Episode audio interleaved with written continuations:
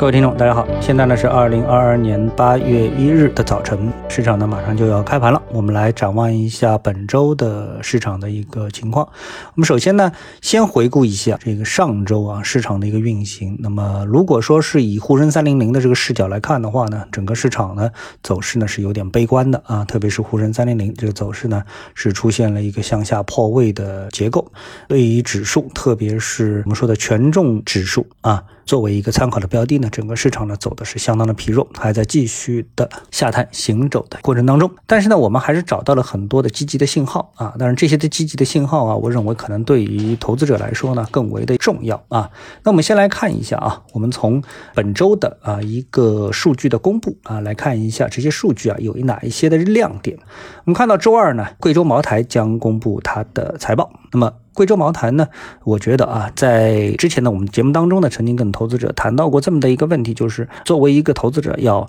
回过头来先审视一下自己是属于哪一个类型的投资人啊？你是一个非常老道的、经验丰富的、专业的投资人呢，还是你是一个比较普通的投资人啊？其实对自己的一个正确认识啊，也就是决定了你会采取的是保守的还是积极的投资的一个策略啊。那茅台呢，就是一个很好的一个区分的标准。那么很多投资人啊，都认为茅台很好，但是他呢又不肯投资茅台或者长期持有茅台。那么与他在投资这个股市，我们说 A 股的时候啊，呃，说这个市场啊找不到可以价值投资的标的，同时呢又不肯持有茅台，其实是有相当大的矛盾的啊。我们知道，在过去这么长的一个时间当中，我在我们的 A 股的这个投资的标的当中，唯一啊几乎很少能够证明自己有长期的跨越性的，就是跨周期的啊这种价值投资的。价值的标的呢，就是贵州茅台那，很多呢都是这个我们说是一窝蜂的啊，或者说是周期性的。即使现在我们说有很多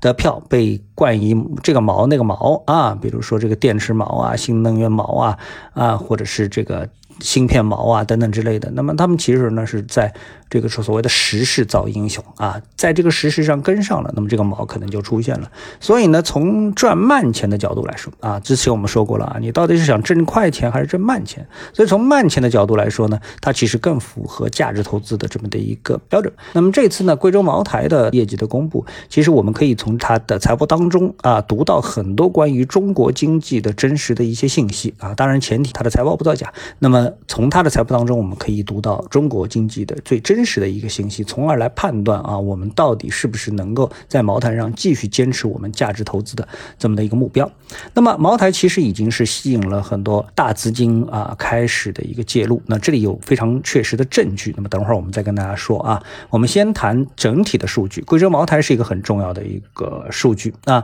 那么其次呢，我们看到在周四，也就是八月四日的时候呢，有阿里巴巴的数据。那么阿里巴巴的这个数据呢，我认为在这个财报当中，我们可以读到很多的信息，比如说我们的政策对于我们所谓的互联网的这种平台公司啊，它到底对业绩产生什么样的影响啊，以及这个政策到底如何作用于这样的一个公司，可能我们可以从阿里巴巴的财报当中啊读到这样的一些非常重要的信息。那么这个呢，对于我们判断中国的互联网公司啊，有着非常重要的意义。为什么我们要判断呢？是因为啊，我们说阿里巴巴通过它的双重上市啊，双重重要基地的上市，就是一个是香港，一个是美国，同时的两个重心的一个上市呢，让这个阿里巴巴它的这个关注的热度重新的进入到了广大投资者的眼中啊，大家就是觉得阿里巴巴是一个我们渴望并且可及的一个投资目标。那所以呢，我们必须得认真的去研究阿里巴巴到底目前处于什么一个状态，是不是它能够提供一个类似于茅台这样的一个长线投资价值的这么的一个标的。那么这次它财报的公啊，我觉得应该是比以往任何一次的财务报表的公布都具有。更重要的参考的一个价值。另外呢，这个周五的时候呢，美国呢会公布它的失业率以及它的七月的非农就业人口的一个变动啊，这个对于判断整个的国际的资本市场、金融市场的一个情况指标，我觉得是提供一个非常重要的参考。所以呢，其实每周啊都有非常重磅的消息，看你能够从这些数据当中读懂一些什么样的财经。那这是关于数据方面的。那么刚才我们提到过了茅台啊，其实茅台呢有一个非常重。重要的信息的透露啊，也就是说，在七月三十一日，昨天最新的一个数据显示，海外最大的中国股票基金安联神州 A 股基金啊，六月大幅增仓贵州茅台，增持的幅度是达到了百分之一百，六月末的持仓市值是达到了二点六一亿。美元啊，除了茅台之外呢，它还增持了东方财富，增持幅度是达到了百分之八十点六幺。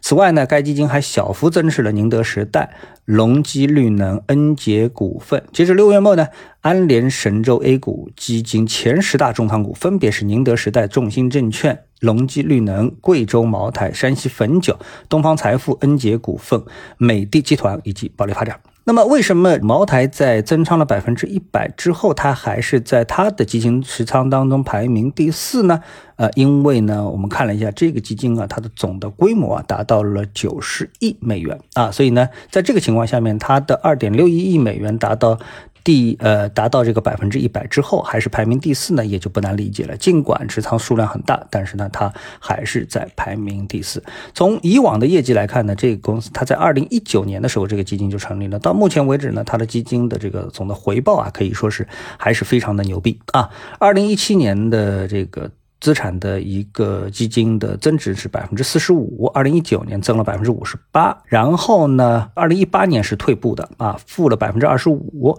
一九年是五十八，二零年是七十二啊，二零二一年呢是退步了百分之零点七三。啊，但是总体上这个公司呢，应该说还是非常的厉害啊，取得了非常厉害的数据，所以它的投资我觉得还是比较可以参考的。这就是机构投资者啊，他选股的一个专业性，我觉得呢也是非常值得普通投资者啊可以去参考的方向。那从这个过程当中，我们就可以看到啊，呃，尽管我们对各种各样的消息都有疑虑啊，都有各种的纠结啊，但是我们看到啊，这个机构投资人呢，其实对茅台啊已经开始了这个加仓啊。啊，已经开始了重磅的一个加仓，也就是说，无论未来的整个的形势如何，那么可能我们的市场当中还是存在着这样的一个标的，值得机构投资人以一种更为乐观的态度来看待我们的经济，或者说是经济当中的局部的行业或公司能够跑赢这样的一个纠结过程吧。啊，好，谢谢各位的收听，我们今天呢就跟大家交流这样的一些信息和内容，我们下次的节目时间再见。